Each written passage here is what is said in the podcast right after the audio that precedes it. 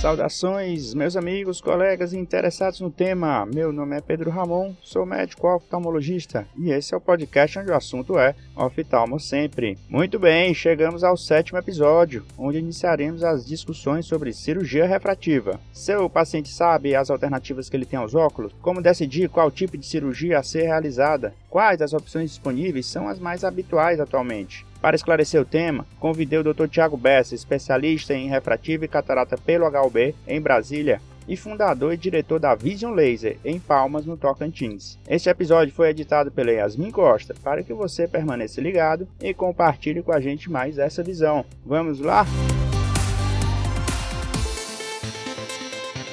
Bem-vindo, Thiago Bessa. Prazerzão te receber aqui, falar contigo de novo. Opa, Ramon, obrigado pelo convite. Prazer é meu, bom te rever aí, ainda que a distância nesse período, né? Mas é uma satisfação grande. E agradeço o convite e a lembrança aí do colega e parceiro de sempre. Saudade de você aqui no Tocantins, meu amigo.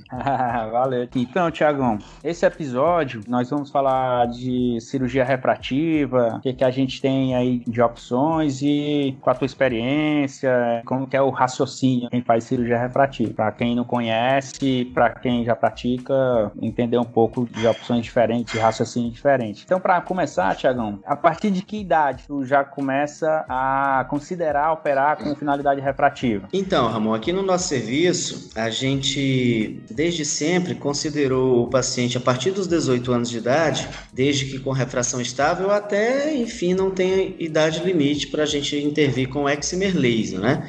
Aquele paciente bem jovem, com a córnea, enfim, com as características próprias da faixa etária, né, desde que a refração esteja estável, até aquele paciente idoso, pós um implante multifocal, por exemplo, que precisa corrigir uma refração residual, esses são sem dúvidas candidatos às nossas intervenções refrativas com excimer laser, né, desde um muito tempo atrás e, e até hoje a gente faz uso assim dessa abordagem sem problema algum, naturalmente e corriqueiramente. Tiago, explica qual o motivo que é considerado assim a partir de 18 anos, só considerado a partir de 18 anos, ou, ou às vezes tem gente que bota um corte de 21, às vezes corte de 23, né? Por que tem esse corte nessa faixa etária mais ou menos? É, então, eu acredito que isso aí é atribuído a alguns colegas um pouco mais conservadores de esperar um pouco mais a, a estabilidade eventual da refração. Mas assim, a gente tem um respaldo tanto dos conselhos quanto de planos de saúde de fazer intervenção a partir dos 18 anos, desde que cumpra os seus critérios de estabilidade, né? E critérios de curvatura, espessura, enfim. Agora, é claro que nessas idades aí mais precoces, a gente evita, pelo menos aqui no nosso serviço, nós evitamos fazer cirurgia de delaminação, ou seja, a gente indica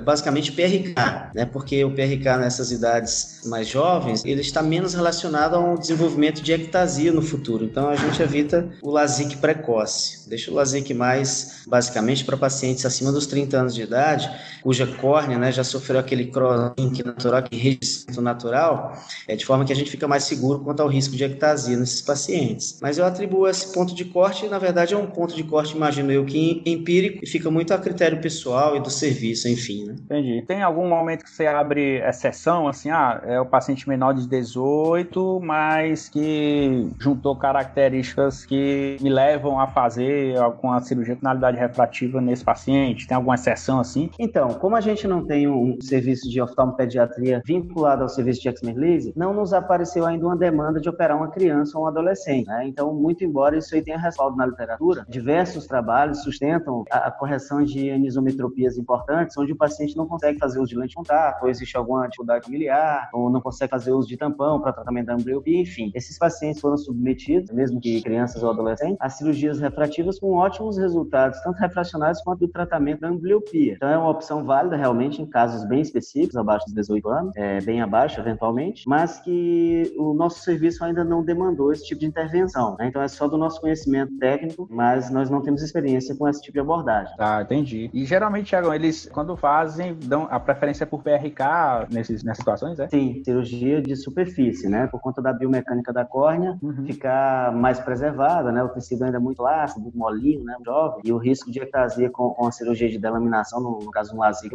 é, teoricamente seria mais, mais importante. Né? Então evita-se normalmente isso aí. Tiago, pra gente ter uma ideia, assim, do que, que tem de disponível hoje nessa finalidade de, correção refrativa. Puxando mais para o cenário Brasil, né? O que que hoje a gente pode usar de cirurgia refrativa? O que que tem que está consolidado no Brasil? O que que tem disponível, assim, atualmente? Então, a gente pode dividir em dois grandes grupos, basicamente, né? São as cirurgias corneanas, que, onde são incluídas o LASIK, o PRK e o FentoLASIK, né? Que respondem aí por praticamente, acredito, quase 100% dos pacientes até a idade de presbiopia. E tem outro grande grupo, que são os implantes intraoculares, né? De vácuo refrativo com substituição do cristalino, né? Para pacientes com, com esclerose nuclear e catarata também, eventualmente, podem ser submetidos à intervenção com finalidade refrativa. Hoje em dia, na verdade, a cirurgia de catarata é uma cirurgia refrativa, né? Uhum. Mas também a gente conta no arsenal com a terceira opção, que são os implantes de lente fásicas, para pacientes mais jovens, na idade da presbiopia para baixo, onde não, nos quais não se pode aplicar o excimer laser por uma limitação da córnea, né? Seja um ceratocone crústico ou uma, uma miotropia muito alta com a córnea não tão espessa, a gente lança a mão com determinada frequência das lentes fásicas. Podem ser aquelas lentes de implante de fixação iriana, que é aquela com a qual a gente trabalha, uhum. e também lentes também que são implantadas sobre o cristalino na câmara posterior ali entre o cristalino e a íris, são as lentes de câmara posterior, né? Mas esse é basicamente o arsenal está disponível aí no nosso mercado. Tiagão, que situação dá preferência que o anel entra ali na jogada ali com finalidade refrativa? Tem essa situação? Então, não, nosso anel sempre é a finalidade é ortopédica, digo assim, né? Sempre tá. é de corrigir, de, de melhorar a qualidade visual corrigida. Então a gente segue o protocolozinho do ceratocone. Então o ceratocone, primeira opção, óculos. Resolveu, ótimo. Não resolveu, lente de contato, rígida. Resolveu, ótimo. Não resolveu, aí eu considero já o anel. O anel corneano sempre com finalidade não refrativa. Fique bem claro isso. Em qualquer momento dessa jornada, com anel ou sem anel, se a córnea piorou, se o cone progrediu, principalmente abaixo dos 30 anos de idade, a gente lança a mão do crosslink, que é uma ah. espécie de congelamento daquela estrutura para que pelo menos pare por ali ou piore menos do que iria piorar sem um crosslink. Por que até os 30? Porque normalmente depois dos 30 existe já um crosslink natural, né? Uhum. Radiação ultravioleta agindo na fibra de colágeno, faz que elas fiquem mais rígidas ali, entrelaçadas entre elas, enfim, ocorre uma ionização ali com radicais livres, enfim, a córnea fica mais dura. Mas enfim, e aí prosseguindo para isso, se tudo isso não resolver, eventualmente, como eu te falei antes, a gente lança mão de laser topoguiado para dar uma regularizada na superfície em córneas mais grossas. Depois que tudo isso não resolveu, aí a gente lança mão do transplante de córnea, ou normalmente na modalidade lamelar, que é a lamelar anterior, onde preserva o endotélio. A gente tá. também é um serviço, dos serviços do Estado que realiza também transplante de córnea. Acho que na época que estava aqui a gente não tinha ainda, né? É, normalmente o critério do anel também, é importante a gente falar também que normalmente é a visão pior do que 20-40, né? Desde que não adapte com a lente de contato, eu já indico o anel. Tá.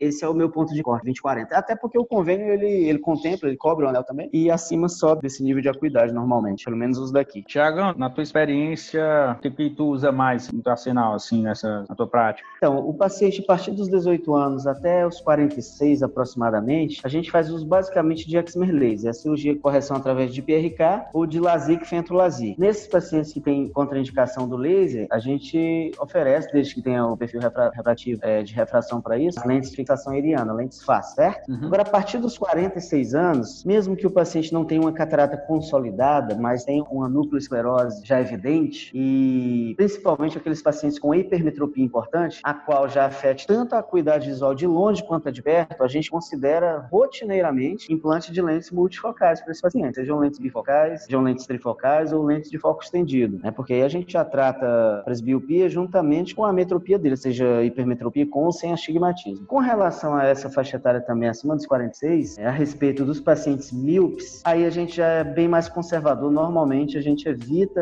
essa intervenção de lente intraocular e oferece eventualmente a cirurgia na córnea com laser, uhum. visando a monovisão normalmente. Ou quando o paciente concorda, eventualmente corrigir os dois olhos para longe e ele fará uso de óculos para leitura. Alguns pacientes, às vezes até para nossa surpresa, ficam muito satisfeitos porque priorizam a visão de longe em detrimento da de perto e não se incomodam usar óculos para leitura após a cirurgia refrativa na córnea Sim. e sendo presa. Então, por isso que a gente considera sempre, Ramon, a, a cirurgia refrativa a partir dos 18 anos até os últimos dias de vida. Claro que considerando todas as questões, tanto oculares quanto sistêmicas, né? É assim que a gente aborda aqui no serviço. Legal, legal. Tiagão, teu planejamento considerando cada ametropia, vamos pensar por ametropia. E antes também da presbiopia, que eu acho que muda bastante raciocínio, como tu tem falado, né? Então, assim, eu, eu passei de uma faixa etária, né, desse corte aí, mais ou menos, né, que favorece a córnea. E aí o paciente tem córnea favorável, vamos dizer, na avaliação. E aí, como que você pensa para o paciente míope? Como é que é o raciocínio, geralmente? Míope, ametropia sem ser alto míope, sem as altas ametropias, a gente fala a parte. Não sei se fazer essa, essa distinção minha, talvez fique mais confuso. Mas assim, vamos pensar no só míope, então, míope ou com miopia baixa ou com miopia alta e ele não tendo presbita. Como é que é teu raciocínio? Ah, tá certo. Então, aqui no serviço a gente aborda mais ou menos meio a meio, cirurgia de delaminação, que seria LASIK ou Fenton, e cirurgia de superfície, mais ou menos meio a meio. Uhum. O critério que eu uso aqui, na verdade, são as características da curvatura corneana, que há a preferência de que elas não sejam elevadas, ou seja, não se aproximem dos 47, uhum. e também as características de espessura de córnea, de leito residual, na verdade,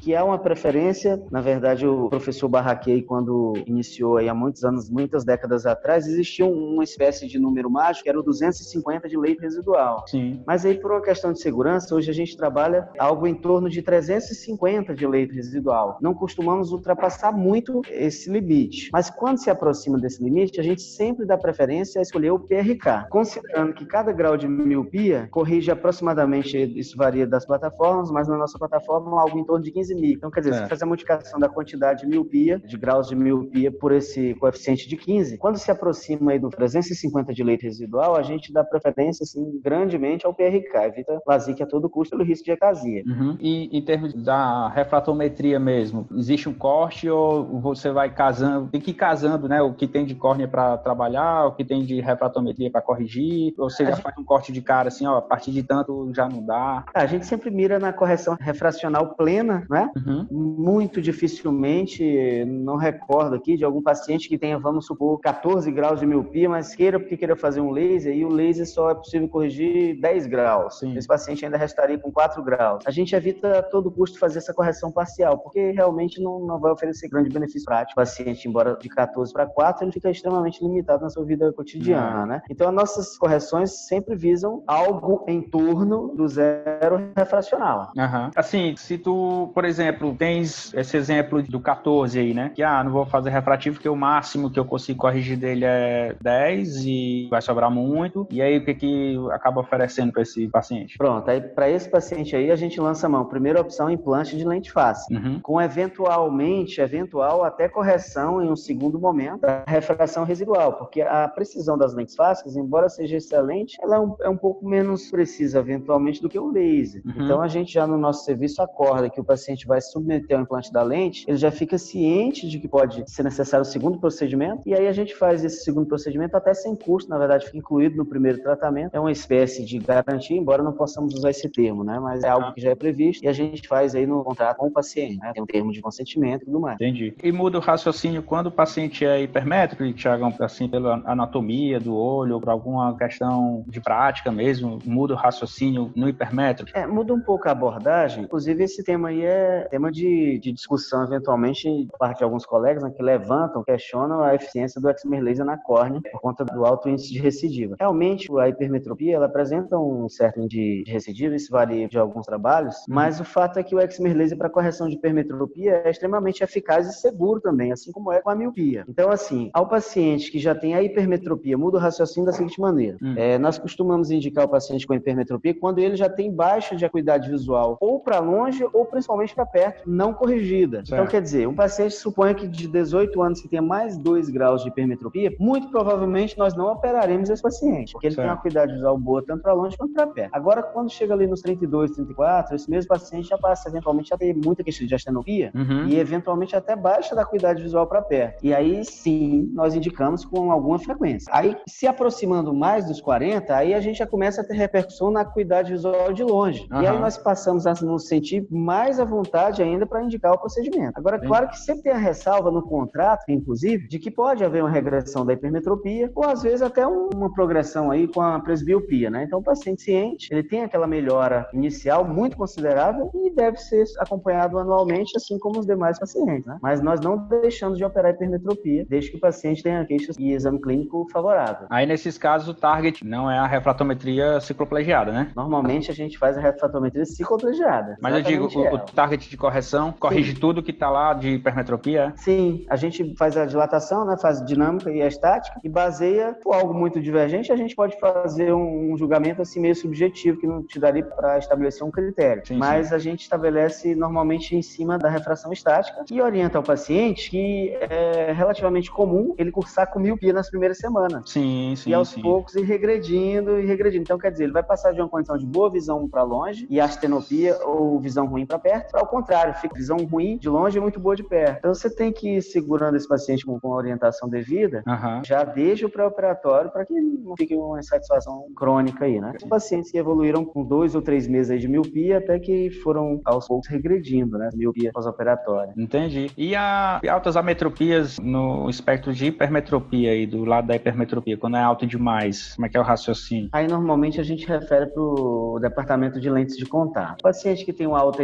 hipermetropia, normalmente ele cursa com o tamanho de globo ocular reduzido, assim como o tamanho de câmera anterior. Uhum. E isso normalmente proporciona medidas que contraindicam o implante de lentes fásicas, né? Entendeu? Então, a considerar. Então, dificilmente você vai ter um paciente com olho grande e alto hipermétrico, né? Com câmera grande. Embora exista, né? Tanto é que as lentes fásicas também são fabricadas para hipermetropias, até mais 6, mais 8, se não me engano. Mas normalmente eu realmente nunca indiquei um paciente de alta hipermetropia com lentes fásicas. Entendi. E Tiagão, sobre astigmatismo, alguma mudança de raciocínio? Ah, astigmatismo é irregular, se dá para ir ou se é alto demais? Como que é o raciocínio? Então, para o astigmatismo regular, na verdade eu não faço nenhuma orientação a respeito dele, porque normalmente ele vem associado ali a tiracolo da miopia ou Sim. da hipermetropia, né? Mas caso não venha, vem astigmatismo puro, uhum. plano com menos 4. A gente indica normalmente até 6 graus de hipermetropia, de, de astigmatismo, uhum. acima dos quais é muito rara a indicação, mas até 6 graus a gente opera com tranquilidade, não são muitos casos, mas operamos. E aí, sempre que tem um astigmatismo, a gente reforça um pouquinho a orientação do eventual grau residual. Nas plataformas mais modernas, com a, uma das quais a gente trabalha, elas fazem a correção da ciclotorção, enfim, faz aquela movimentação para compensar o giro ocular, mas mesmo assim, eventualmente, a gente ainda apresenta algum grau residual. E sempre a gente orienta que, eventualmente, pode ser submetido a uma segunda intervenção para correção desse resíduo. Mas aí vale também para os três tipos de correção, para miopia, para o astigmatismo e para a hipermetropia. Basicamente a mesma orientação, só com essa ressalva do resíduo. Agora, quando o astigmatismo é irregular,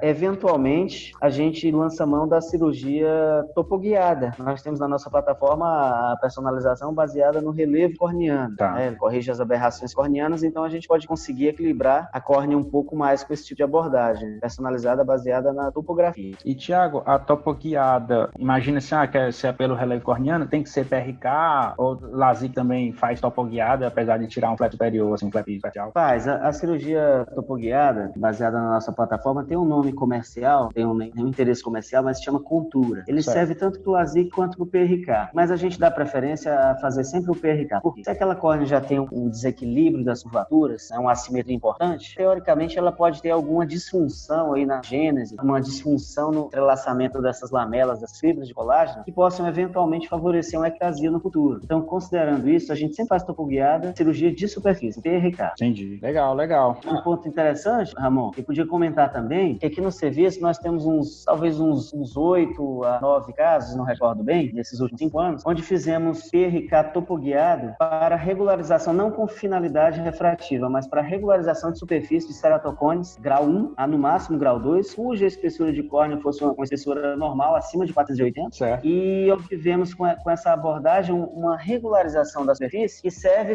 tão somente para melhorar a cuidade visual corrigida do paciente. Então, esse paciente usava uns óculos, por exemplo, que chegavam a visão de 20/100, 20/150, e após a submissão à cirurgia topoguiada, a superfície se mostrou bem mais regular, de forma que o paciente ganhou muitas linhas de visão corrigida com óculos. Chega paciente a 20/30, 20/20. Eu tenho alguns exemplos no consultório, e a gente até fez algum post aí para apresentar em algum evento ano passado ou retrasado, porque realmente não é algo muito comum da prática atual. Porém, a cirurgia refrativa em ceratocônio não tem nenhuma novidade, é muito antigo isso aí. Já tem Sim. mais de, de 15 anos, certamente. Né? Inclusive, tem um colega lá na Grécia, que é o Canelopoulos, que já, enfim, é o, acredito que é o colega que mais opera ceratocônio no mundo, e ele tem uma série muito interessante onde ele demonstra alguns bons resultados. Né? Então, a gente faz isso aqui em Palmas também, eventualmente com resultados, assim, satisfatórios, sabe? Os pacientes ficam felizes e a gente realmente ficou feliz. Mas são pacientes bem selecionados, ou seja, cone inicial com córneas grossas e, de preferência, idade acima de 30 anos. Cara, legal. Esse é o perfil que a gente aborda. Mas nesse procedimento tu associa crosslink, faz associado? Ou... Não, o crosslink associado, que é o, é o protocolo de Atenas, né? Que é o hum. Canelopoulos que desenvolveu, a gente não faz. A diferença é o seguinte: hum. na verdade, todo PRK aqui a gente remove o laser sem tocar na córnea, remove o epitélio, desculpa, sem tocar na córnea. Então a gente programa a retirada de epitélio em 45 micra uhum. e em uhum. seguida o laser aplica a correção refracional. Todos os PRKs a gente faz assim. E da mesma maneira a gente faz quando é com ceratocone também. Né? Remove com laser de forma homogênea e em seguida vem a correção topoguiada após a primeira etapa. Show, legal, Thiagão. Legal mesmo. Vamos agora entrar na parte presbiopia. E aí, meio que nesse tema também, assim, meio que nessa ideia, dependendo da metropia, se você muda o raciocínio. O paciente entrou na presbiopia sendo míope ou alto míope, como é que faz seu raciocínio? Com relação ao míope, eu ainda tenho uma preferência de, mesmo nesse paciente, indicar cirurgia na córnea. Uhum. Mesmo miopia baixa que seja, de 2 graus aí para cima, uhum. porque 2 graus para baixo, normalmente ele está satisfeito aí com a visão de perto dele, né? Mas dos 2 para cima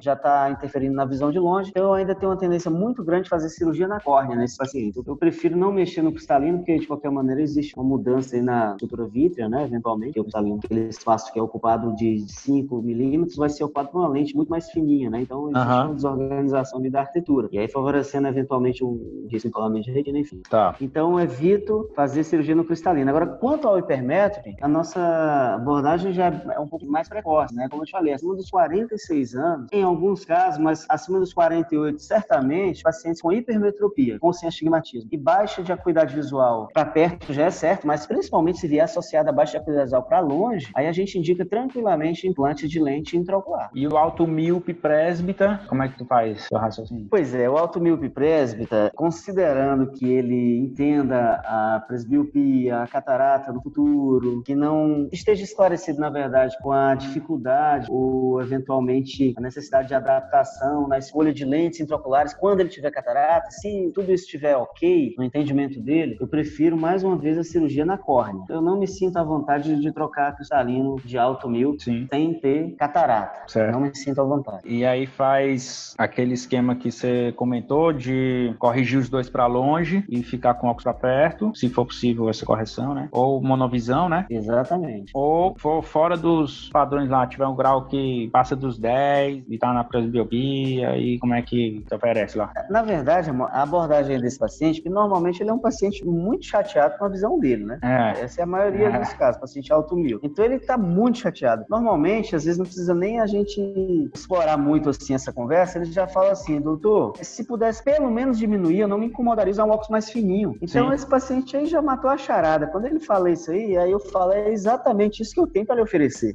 Nós vamos reduzir o seu grau, você vai andar por aí com muito mais liberdade de óculos e quando precisar usar os óculos, seja um pouquinho para longe, um pouquinho para perto, eu vou lhe prescrever. Então esse paciente fica amigo seu o resto da vida, isso aí não tem problema. E eu não mexi no cristalino dele. Isso. Agora, quanto à catarata no futuro, né? Que a gente mudou as curvaturas e hoje já é uma. Existem é. várias, algumas fórmulas aí para escolher a lente, né? Então, se existem várias, talvez nenhuma seja ideal. Acredito eu que mais para frente essa situação vai ser refinada e a gente possa ter melhores métodos, né? Mais apurados de, de correção de escolha da lente numa córnea já operada. Mas isso o paciente está ciente já e ele opera numa boa, né? Então, ele hum. depende muito do enfoque que você dá durante a consulta e esse enfoque depende muito da sua segurança interna, né? Do seu íntimo como cirurgião, de saber conduzir a conversa de uma maneira ou de outra, né? E vai a sua experiência, vai a sua, você acredita as suas convicções, né? Sim, é verdade. E aí, já que você tocou, Tiagão, eu ia falar duas coisas. A catarata, né? Aí o paciente já entra na catarata, a gente vai botar um pouco de catarata, como você comentou no começo, hoje é praticamente cirurgia refrativa, né? Tem uma finalidade de refrativa porque a expectativa, a gente consegue chegar no target, né? No, no alvo de refração com uma precisão muito alta, né? Com o que tem hoje de recurso. E esse paciente já tendo realizado cirurgia refrativa, e aí, qual a tua preferência?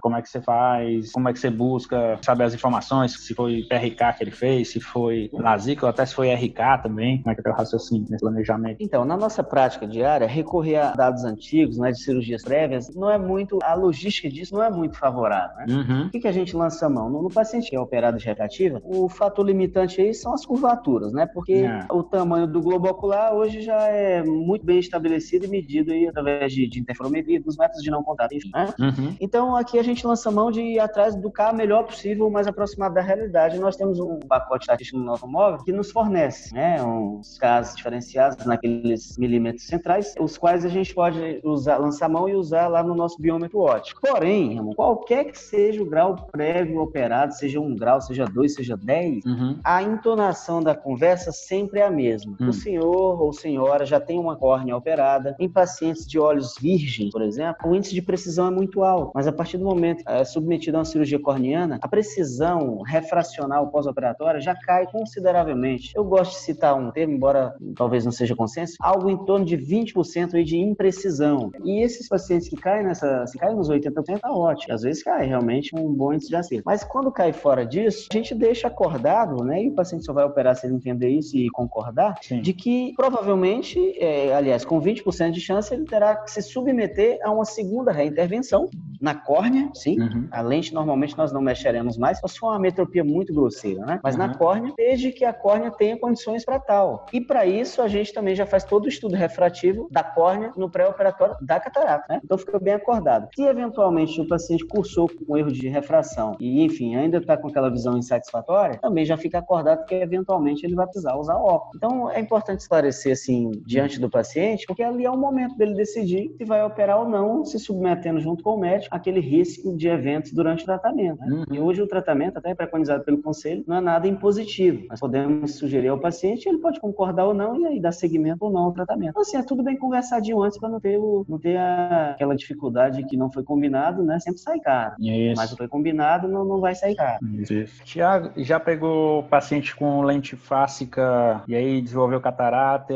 Como é que é o raciocínio nessa situação? Vai tirar a lente e o cálculo como é que fica? Isso, então o, o raciocínio não muda nada se a gente tiver uma lente fásica uhum. do paciente que tenha somente a catarata. Normalmente as lentes fásicas elas entram por pequenas incisões onde não se gera astigmatismo suficiente, uhum. mas ainda que gere, como a córnea central ela é virgem, então os índices de medida são os mesmos, né? Ceratometria central com biômetro óptico, com pentacam e comprimento axial com biômetro óptico também. Uhum. O fato da lente estar ali não muda em nada o nosso cálculo, porque justamente o cálculo de lente intraocular é baseado nesses dois fatores, que é a ceratometria e tamanho do globo ocular, no quais a lente fásica não interfere. Exatamente o mesmo raciocínio, o mesmo cálculo, a mesma fórmula, enfim, tudo igual. Complementando aqui, tem-se uma atenção especial ao endotélio, né? Sim. Porque o endotélio, sim, eventualmente pode estar mais sofrido pela presença crônica dessa lente lá. Mas fora isso, é o mesmo raciocínio. Remove-se a lente fáscica uhum. e, e remove-se a catarata e implanta uma lente no saco lado possível. E assim, em situações, se a lente que for usada é uma lente que não foi dobrável, é uma lente de câmera anterior não dobrável, aí sim é. vai bagunçar um pouco, né? Que aí a incisão vai ter que ser ampla, né? O raciocínio. É, aí você pode, para preservar o centro corneano, o limbo, aliás, do centro, pode se fazer retirada dessa lente por uma por escleral, né? Uhum. Teoricamente vai interferir um pouco menos aí na, na refração. Agora, para as lentes mais antigas, né? É. Agora, sim, Ramon, Difícil, né? normalmente né? pode fazer também uma combinação em duas etapas de uma cirurgia dessa experiência eu não tive, mas poderia sugerir eventualmente a retirada da primeira lente, esperaria uhum. a estabilização do olho em um a dois meses, desde que a catarata não seja impeditiva para isso, e aí depois desses dois meses faria-se uma nova biometria, com nova ceratometria, e aí indicaria o tratamento padronizado, né, naturalmente. Seria uma abordagem que eventualmente eu podia considerar. Entendi. Tiago, acho que esse outro caso deve chegar mais. O paciente que já foi operar, tá com a lente lá no saco capsular e tá com a refração lá distoante demais, né, ainda. E aí, situação, como é que é o raciocínio? Vai pra córnea, imagino, né? Pois é, Ramon. Se, se for uma intervenção assim precoce, a gente já pegou alguns pacientes assim, né, no tema saúde, uhum. eventualmente a gente trocou essa lente de forma precoce, depois que avaliamos de tudo, ou seja, às vezes você opera um paciente, ele tem 3 graus de miopia, mas é porque ele tem uma retenção ali, uma síndrome de bloqueio capsular, por exemplo, onde certo. acontece um acúmulo de líquido ali, o corpo da lente bloqueia a cápsula rex, e aí aquele acúmulo fica jogando a lente gerando miopia. Tá. Não sendo isso, cujo tratamento é romper ali a posterior e aspirar ali embaixo da lente, não sendo isso, a gente detecta que houve um equívoco aí nas medidas, seja por parte do colega, do parte técnico, uhum. eventualmente a gente faz a troca dessa lente, uma conversa com a esclarecimento do paciente que nós vamos obter um resultado mais favorável com a troca desta lente, porque nós identificamos que ela vai ser um grau mais adequado para o seu olho se a gente fizer a, a troca da, dessa prótese. Uhum. Às vezes a gente aborda até dentro da primeira semana mesmo, sabe? Já aconteceu isso. Se for um erro, normalmente acima de três, né? Já aconteceu, é raro, mas pode acontecer, principalmente serviço onde tem residência médica. Sim, sim. Mas... E, é, ah, e sendo tardio, assim, assim, a minha... Pronto, sendo tardio. Aí vai do julgamento também, se temos uma lente monofocal dentro do olho ou multifocal, né? Uhum. Se for uma lente multifocal, a gente submete, a gente sugere com bastante frequência a correção corneana desse paciente. Se o paciente vier de um outro serviço, sem dúvidas, mas eventualmente o nosso paciente também esclarecido de que pode haver um erro refracional, seja de astigmatismo, enfim, a gente submete dentro de uns 30 dias correção na córnea. Então, as lentes multifocais. As lentes monofocais, eventualmente, a gente parte para os óculos mesmo, né? Sem maiores intervenções. Uhum. Só quando é algo mais grosseiro mesmo, né? Paciente insatisfeito, pedindo, ah, não quero usar óculos, fui operado e já tem uns meses aí e tal. A tendência é, é trabalhar a córnea, né? É, você falando do paciente com a lente multifocal já, né? Mono. Não, se o paciente tem uma lente monofocal, uhum. paciente nosso antigo, né?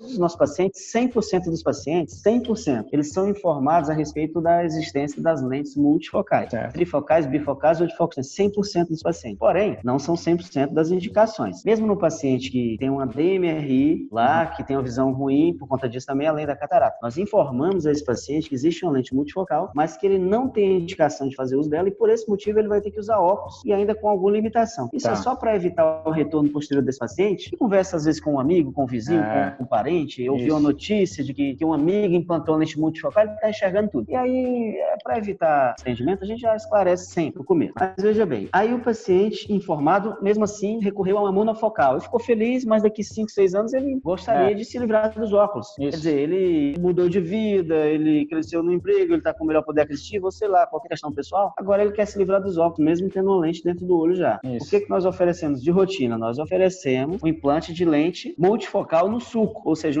uma lente complementar, né? Desde Show. que anatomicamente esteja favorável. Uma lente no saco, com a estrutura ok, e aí a gente oferece uma lente adicional, seja para correção de miopia residual ou de hipermetropia. Não costumamos oferecer essa mesma lente nos casos onde o astigmatismo é o principal problema. Certo. Dessa maneira, porque essas lentes no suco, elas têm uma rotatividade muito maior do que aquelas que ficam no saco. Então, hum. o que, uhum. que a gente oferece comumente também? Pode-se corrigir o astigmatismo com o excimer laser, desde que aquele paciente fique só esférico, aí num segundo momento, aí pode-se implantar uma lente suplementar no suco ciliar. Né? Então, ah. quer dizer, é um procedimento duplo, né? Mas é um procedimento mais caro, mas que, que é viável, sim, sem dúvida, para resolver esse problema, desde que ele queira se livrar dos óculos. Aí a, a ordem seria corrigir o astigmatismo corneando primeiro, para depois fazer o implante da lente que chama em pigback, né? Assim, Thiago? É, a gente considera o pigback quando é no, dentro do saco capsular, né? Mas eu acredito que sim, Ramon. Eu me falou ah, aqui se no suco, mas no saco chama pigback. Mas chama também, assim, no segundo momento, acredito que sim. Sim, e por que, que a gente indica assim? Porque não acreditamos que essa lente do sul corrija bem o astigmatismo, porque ela tem muita rotação. Tá. Tipo, estado. existe a tórica para suco para uma condição dessa? Existe? Existe, existe Só no mercado, acho, existe. Acho que roda muito, né? Mas roda, roda bastante. Você vai ficar com duas lentes dentro do olho, com um intuito refrativo, refracional, e aquela lente do astigmatismo que rodada, aí quer dizer, você vai arrumar um problema para corrigir isso aí, que eu acho é. que é muito mais difícil. Entendi, entendi. A pergunta era assim, Thiago, se a ordem, eu trabalhava primeiro a córnea para tirar o astigmatismo e calculava depois a lente, ou se eu podia botar logo uma lente calculada e trabalhar depois a córnea no remanescente desse astigmatismo, tanto faz? O cálculo dessa lente, na verdade, ele se baseia mais na refração residual, não tanto na ceratometria. Então, você pode, eventualmente, corrigir primeiro a córnea, não, não teria problema. Entendi. Tiago, acho que uma lente peça única própria para suco, própria para essa condição de paciente já operado, ou eu improvisar com uma lente três peças, multifocal, no suco ciliar. Os dois dariam certo? Ou o que, que você acha assim? Essas lentes multifocais para suco, das convencionais que a gente já usa aí do mercado, das líderes, uhum. normalmente elas não fabricam em graus tão baixos, certo? Tá. Graus de mais dois, mais três, normalmente não está dentro do portfólio deles, não. Já a lente própria para suco já é fabricada em cima dessa necessidade, tá? Sim. Agora, vale ressaltar também que, assim, o paciente, quando ele está com esse desejo aí, a gente oferece um tratamento que realmente existe e funciona, mas tem que esclarecer das limitações. Por exemplo, essa lente funciona mais como uma lente bifocal e elas normalmente têm bastante reflexo noturno. Tá? tá? Elas não são como lentes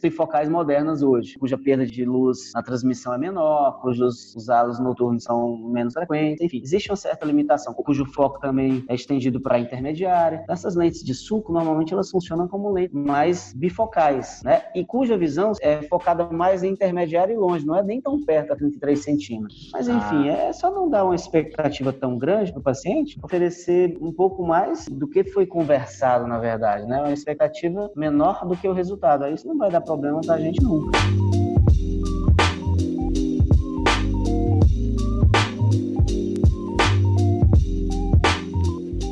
Tiagão, nós vamos para uma segunda parte, voltando aqui um pouquinho, você tinha até me perguntado como é que estava minha intenção com esse podcast, e eu acho que vale ressaltar, eu tenho falado isso em alguns episódios, mas que isso tem me ajudado muito. Então, acho que por ter me ajudado, vai ajudar outros colegas também. Então, minha intenção é chegar no residente, para ele conhecer a prática, como é que é fora. A gente lá na residência bate muito em cima da teoria, né? Tem que aprender muito, e na hora de jogar isso para a prática, às vezes cai um pouco de dúvida, né? Na hora de raciocinando diferente, ou tem que improvisar improvisar alguma coisa. E eu atendo no interior, e eu tenho muitos colegas que atendem no interior também, como oftalmologista geral mesmo, enfrenta tudo. E a gente, fazendo dessa forma, relembra muitos temas, relembra, atualiza, né, o que, que tem aí disponível cada tema de conversa. E eu tô gostando muito, eu aprendo pra caramba. E os amigos com você é melhor ainda, meu amigo. Fica tudo mais fácil, a conversa é boa. Obrigado, obrigado. Igualmente, mano. bom demais estar aqui batendo um papo aí. Cara, então vamos fazer o seguinte, Thiago, por gentileza, nesse segundo bloco, me faz um resumo da tua trajetória de carreira até hoje pra gente conhecer aí.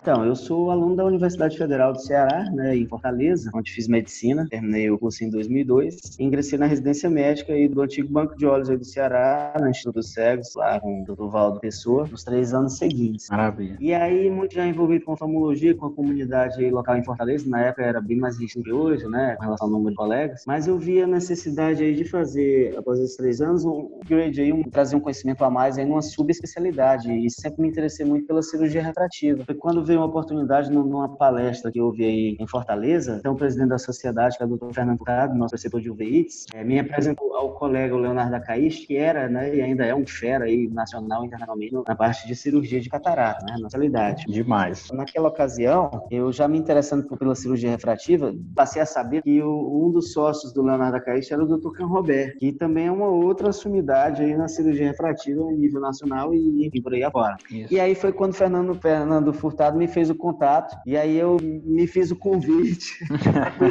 em Brasília. Ô professor, queria muito conhecer o serviço, tem interesse em cirurgia refrativa demais. E aí ele me passou o contato do sócio então dele, né, que era o Dr. Can Robert, e foi aí que em 2007 eu pus meus pés pela primeira vez em Brasília, no Federal, lá no Serviço Oftalmológico de Brasília, já é uma referência naquela ocasião, Sim. né? Tem um mês lá conhecendo e só ouvindo aí as palavras aí, e o abordar do, do Roberto. E aí aquilo me estimulou mais no mês de outubro, né? Quando veio o convite para que após a término da residência eu fosse para Brasília, através, é, através da, da, própria boca dele, né? O Dr. Roberto me convidou e eu fiquei muito feliz e arrumei minhas malas e fui para Brasília. E chegando lá, fiz um ano de cirurgia refrativa. Foi um ano todinho só mexendo com isso, né? Acho que quase não passamos nem óculos, pra falar a verdade. Experiência muito boa de consultório. Um dos primeiros conselhos que o Dr. Roberto me deu na ocasião foi o seguinte, Tiago, se você quiser ser um bom cirurgião refrativo, você tem que ser principalmente ou inicialmente um bom vendedor. Um bom vendedor de ideias, de sonhos, enfim, né? Porque a cirurgia refrativa não é uma cirurgia que a gente venda como, né? A gente vende um, um sonho, né? Um desejo. Quantos pacientes a gente não opera e na hora que ele se levanta da mesa cirúrgica, daquela maca, ele olha, já enxerga e começa a chorar. São muitos pacientes que passam por essa experiência. Isso. Então nós somos vendedores, entre aspas, de sonhos, né? E aí aquele momento lá com o Cão Roberto, naquele ano, foi um momento muito legal, né? De desenvolver no fellow da refrativa esse sentimento, essa abordagem. Mas enfim, aí eu não só gostando da refrativa, emendei com outro fellow de catrata com, com o próprio Acaiz. E na ocasião, eles tinham uma unidade aqui em Palmas, no Tocantins, cujo nome era o mesmo, o Oftalmológico de Brasília, só que em Palmas. Não havia nenhum cirurgião de catarata ou refrativa que residisse aqui. Então eles iam uma vez por mês para Tocantins, operavam, passavam um ou dois dias e iam embora. E aí eu vi naquele momento uma oportunidade. Olha, eu vou para lá, eu vou desbravar aquilo lá, porque não tem ninguém, eu dou conta de fazer o meu serviço lá, né? No mercado novo, o estado mais novo, um capital promissor. Embora eu tivesse convite para voltar para Fortaleza, eu decidi por questões pessoais ir para Palmas. E aí vim para Palmas, iniciei essa jornada aí no ano de 2008 e, enfim, trabalhamos no HUB, depois fizemos sociedade, as coisas foram evoluindo. Eu vi que no mercado local existia uma necessidade de um laser um pouco mais moderno, semelhante aos dos grandes centros. Tentei reunir alguns colegas aqui que por algum motivo ou outro não tiveram o interesse ou a coragem ou o desejo de ingressar aí no, na aquisição, no investimento desse aparelho. Resumindo, eu resolvi abrir o serviço de cirurgia refrativa com um aparelho diferenciado sozinho. Tem uns oito anos e a atacada deu certo, foi muito, muito difícil, né? Foi muito. Eu nem imagino. Assustadora, na verdade. mas, mas ela nos rendeu bons frutos, né? Até hoje, aí, 12 anos depois. A gente está baseado num serviço que, cujo nome é Vision Laser. Nós já temos um grupo, enfim, nós temos quatro unidades no estado. E Legal. isso tudo baseado naquele sonho da cirurgia refrativa, né? De, de trazer um serviço de excelência para a população local, porque a gente sabe que tem gente para fazer isso, tem pessoas que têm sonhos de fazer isso, e a gente também, com aquele sonho de fazer o que a gente conseguir fazer de melhor para o paciente, a gente resolveu fazer, apostou e, e, deu certo, né? Tem dado certo, graças a Deus. Tiagão, Estamos muito é, felizes aqui. Vou deixar meu testemunho também, que eu conheci você, acho que foi em 2016, e foi 2016, né? Através da indicação também da doutora Carla. Carlinha, né? parceira. Isso. Eu tenho que ir lá pro Tocantins, por questões pessoais também e tal, minha família. E aí me indicaram, não, conversa com o Thiago lá, porque é cearense, é agregador, acaba do bom. Aí conversei conversei com o Tiagão, a gente sentou lá, já tava arrumado. Do dia pro outro já tava tudo resolvido, já tava.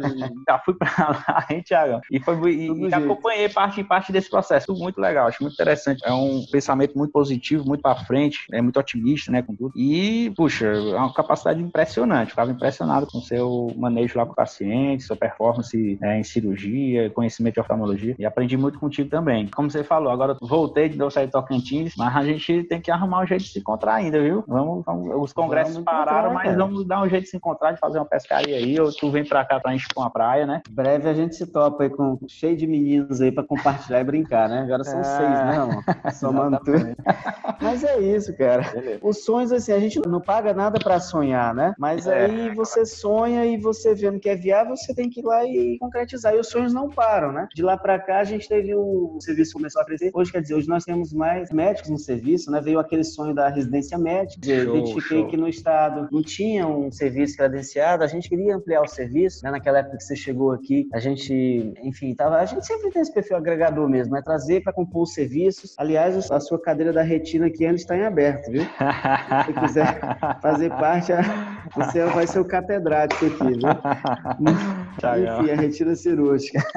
Aí, Ramon, veio aquela necessidade. Eu, eu vi o cenário, a gente querendo ampliar o serviço, né? Com exemplo dos grandes serviços nos quais a gente passou. Aí vamos fazer igual no Tocantins. Temos condição de fazer. Nós somos médicos iguais aos outros, estudamos, somos dedicados, a gente pode fazer. E aí barramos na dificuldade, que é o quê? Não tem oftalmologista aqui. É um estado mais central, mais longe, e não é comum que a pessoa queira vir aqui sem mais nem menos. E aí veio a ideia, então vamos montar um serviço de residência. Começou a colher informações, não tinha nenhum, e credenciamos inicialmente no CBO, os órgãos públicos, alguns sabendo disso, se interessaram também por essa demanda, a gente articulou e conseguimos credenciar também o serviço no MEC. Então hoje nós somos o único serviço do Estado que tem o um credenciamento tanto do CBO quanto do MEC, e atualmente nós temos 12 colegas alunos em, em treinamento, né? São 12 residentes, são quatro por ano, e enfim, temos uns 20 e poucos médicos na equipe e as coisas estão andando, né, amor? Então, assim, muito bom, sonhar no curso, bom. né? Sonhar no pago. Aliás, sonhar muito é bom, bom demais, porque libera endorfina, né?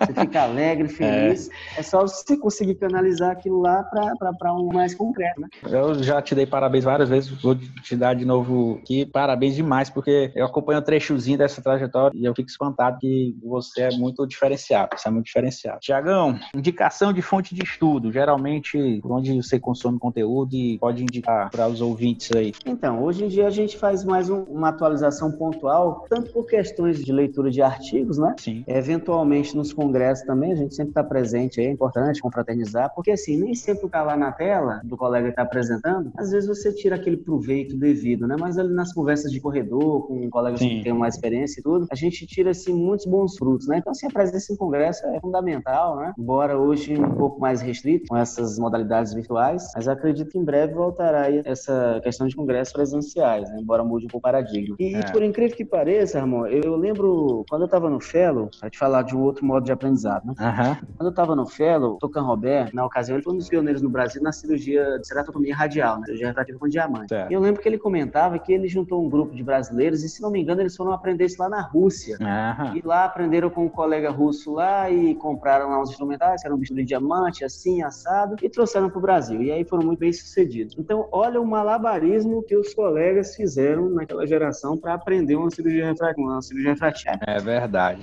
O que, que a gente tem hoje na nossa mão? Eu tenho um celular aqui que toda semana eu fico olhando e assistindo cirurgia de colegas lá da Suíça, lá do Japão, lá não sei de onde, lá do Ceará, enfim. Então hoje a gente tem informação muito fácil. E o próprio YouTube, tem o iTube, é. o próprio para oftalmologia, mas tem o YouTube. São ferramentas fundamentais para você conhecer técnicas cirúrgicas, você mentalizar e você, junto com o preceptor, claro, dentro uhum. das indicações e seguranças adequadas, você executar no, no, seu serviço de residência médica, enfim. Então, quantas cirurgias minhas eu não refinei assistindo cirurgias de colegas no celular, gravadas é. mesmo, nada ao vivo. Então, cirurgias de crack, cirurgias de válvula, cirurgias de anel, cirurgias refrativas de catarata. Então, uma infinidade que eu pude, conhecimento eu pude agregar com o celular na mão. Então, assim, é uma ferramenta fantástica e está muito bem recomendada. Né? Não é uma ferramenta acadêmica, mas é uma ferramenta prática e formidável. Muito bom. Sim, sim, sim. Tá na conta. Tiagão, terceira perguntinha é hobby extra oftalmologia, hobby por fora aí, tem algum? Ah, legal. Pois é, cara. Depois de muito trabalhar, né? Não que a gente não trabalhe muito ainda, né?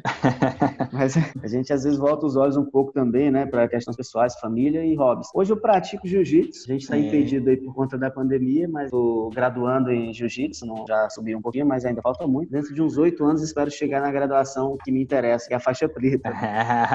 jiu-jitsu, jiu-jitsu é uma opção muito boa aí para o meu lazer. E agora mais recentemente, junto com meus filhos, a gente tem andado muito de cavalo, né? Os meninos estão aprendendo a cavalgar. Eu vou, vou iniciar um treinamento aí, por incrível que pareça. Aqui no Tocantins eu vou iniciar um treinamento de vaquejada, né? Ah. Então vou começar, vou começar a puxar boi com um amigo oftalmologista mineiro que já puxa boi há alguns anos. Então nós temos alguns cavalos aqui bons para fazer isso e eu tô começando, já tem alguns meses que eu tô brincando disso também. Ah, cara, cuidado aí, tá cara, pra tu. Acredita? show, show, show. Cearense veio conhecer vaquejada no Tocantins, cara. É, Tiago, como é que tá de pensamento de projeto futuro? Um pouquinho desse assunto aí. O projeto futuro profissional, assim, a gente almeja construir uma, uma unidade, a unidade matriz de, de maior complexidade, né, aqui no para suprir tanto Palmas quanto a região, quanto todo o estado, né? Esse é um projeto próximo ano. A gente já está com uma equipe legal, com as subespecialidades aí quase todas definidas e a gente tem esse projeto pessoal aí de agregar aí os colegas numa unidade de maior complexidade oftalmológica e próximo ano a gente vai dar cabo nisso aí, né? Muito bom. Quanto às questões pessoais, é isso aí. Ter uma ter sabedoria de, de conciliar, né? As questões claro. profissionais com a, com a, família, com os amigos, enfim, né? A gente ter tempo de encontrar mais quem a gente gosta, porque o tempo vai passando, né, amor? Já são 18 anos de formado e passa muito rápido, né? É. Tem que ter os olhos para outras coisas também que trazem alegria pra gente, né? Claro, claro. Nem tudo é só trabalho, nem tudo é só loucura, essa correria, né? Tiago, para os ouvintes aqui, eles podem te achar, podem tirar alguma dúvida contigo, se você disponibiliza aí redes sociais, e-mail, como é que eles podem chegar em você? Ah, sim, claro, as portas estão abertas aí para os amigos do Ramon aí, as portas estão abertas. ah, cara, a gente é, hoje é fácil, hoje é difícil você se esconder, não. Ah. Tiago, Tiago Bessa lá, você clica lá, tem Facebook, tem Instagram, tem, é um monte de coisa. pessoal. Cara, tem o site da clínica, mas ah, a gente recebe muito, muito carinho aí, alguém queira eventualmente se aproximar aqui, conhecer o serviço, conhecer tá. a região, vir passear aqui no Jalapão, a gente está à disposição sempre. Né? Tiagão, é esse Tiago Bessa Oft, né? No Instagram? Isso, tem Tiago Bessa Oft no Instagram e tem o e-mail pessoal também, tiagobessa.yahoo.com.br. Show. E a, a Vision Laser? Vision Laser Palmas tem o site também, visionlaserpalmas.br. Salvo engano, tá? Faz tempo que eu não entro no site. A gente entra muito no Instagram agora. É, no Instagram é Vision Laser, né? Só Vision Laser. É, acho que é Vision Laser aqui tá, tá, fácil. É como eu te falei, ninguém consegue se esconder hoje em dia, não. Tem que fazer as coisas certinho, porque pra achar é fácil.